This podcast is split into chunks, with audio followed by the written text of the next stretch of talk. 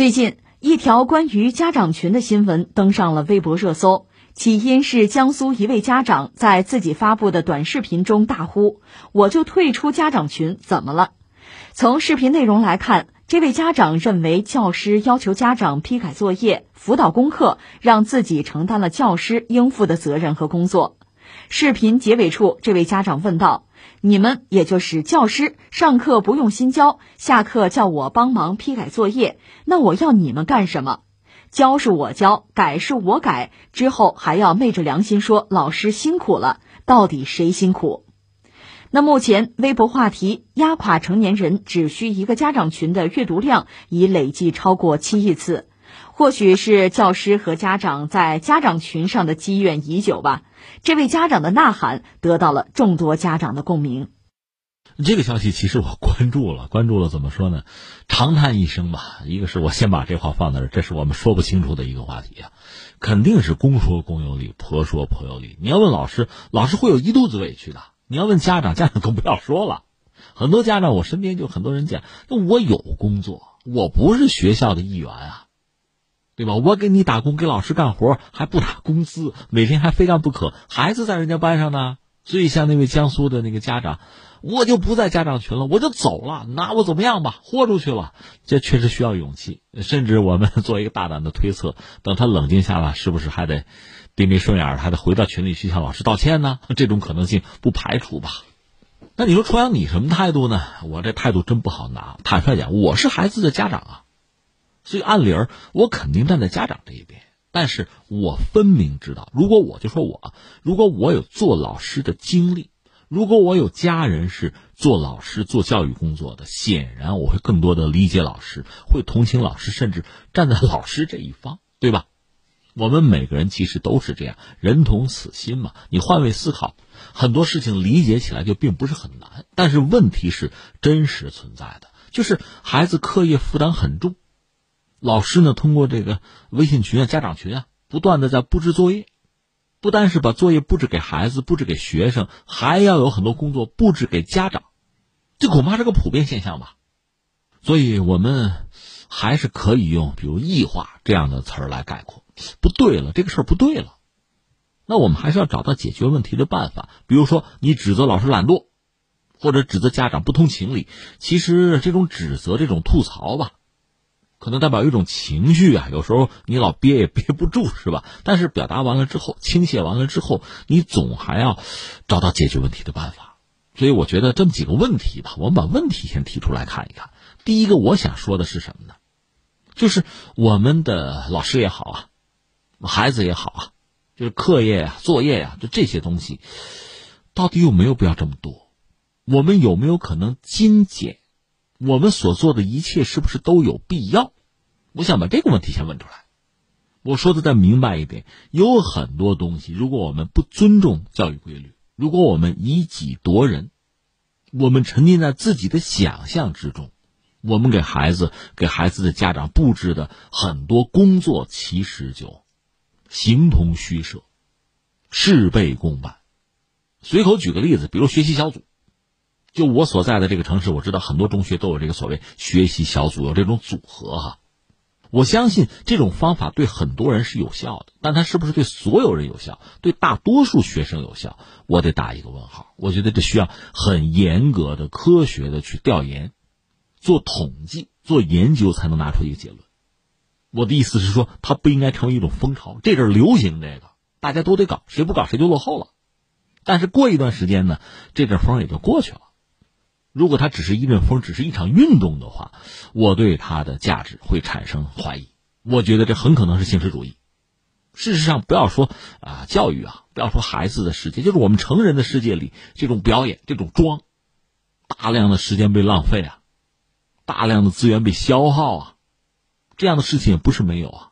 可是我们知道，孩子的课业负担本来已经很重，每一分钟都很宝贵。所以我们真的要问一句：很多事情是必须要做的吗？坦率讲，学校里搞活动啊，搞评比呀，这都必要。你不能说它不必要，但是呢，如果太多了，太形式主义了，太表演了，太装了，它就是不必要的。而且还要把学生的家长牵扯进去，这样大家负担都很重，但是真正得益的，又有几人？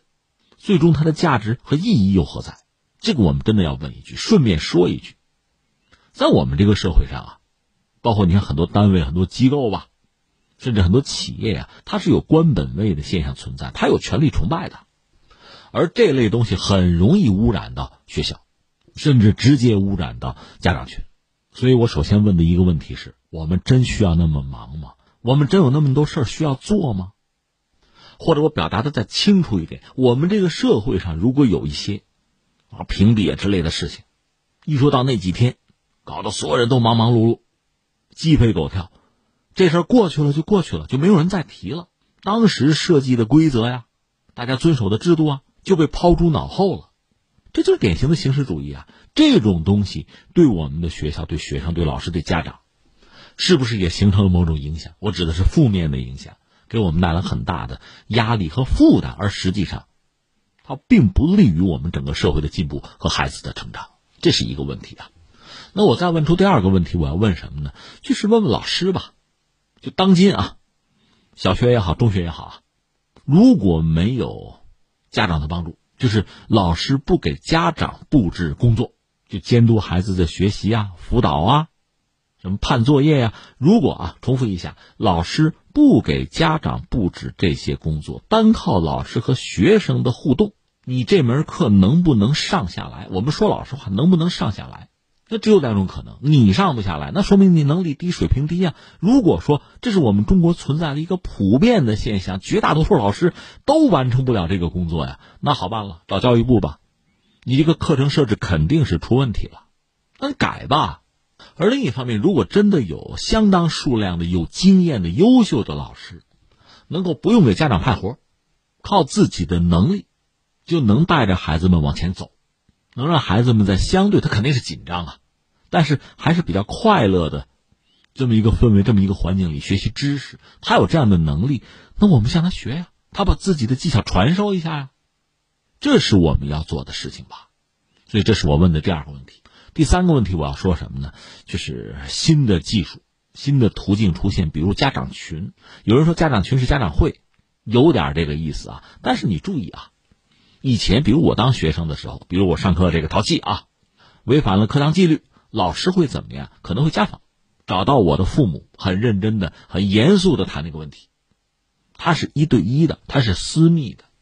而在传统家长会啊，就是一个老师面对几十位家长的时候，谈的往往是宏观的问题。如果点名一些孩子表扬和批评吧，可能也是这个成群成堆的。可是你要知道，现在这个群，当老师和某个家长进行交流的时候，其他人虽然不说话不吭声，都看得见，这算是一种新的社交方式。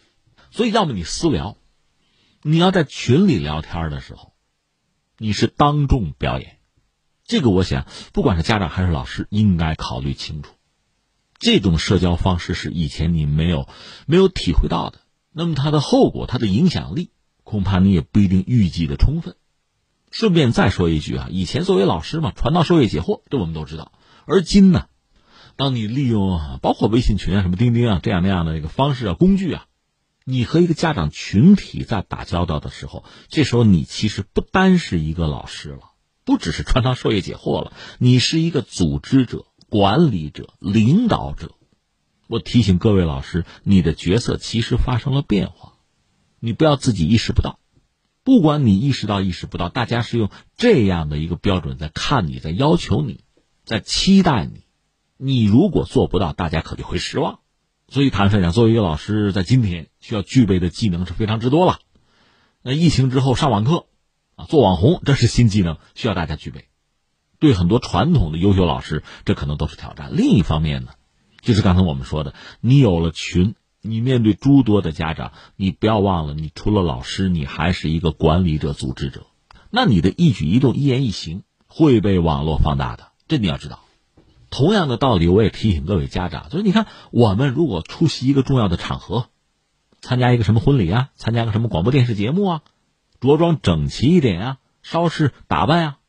化个妆啊，这不很正常吗？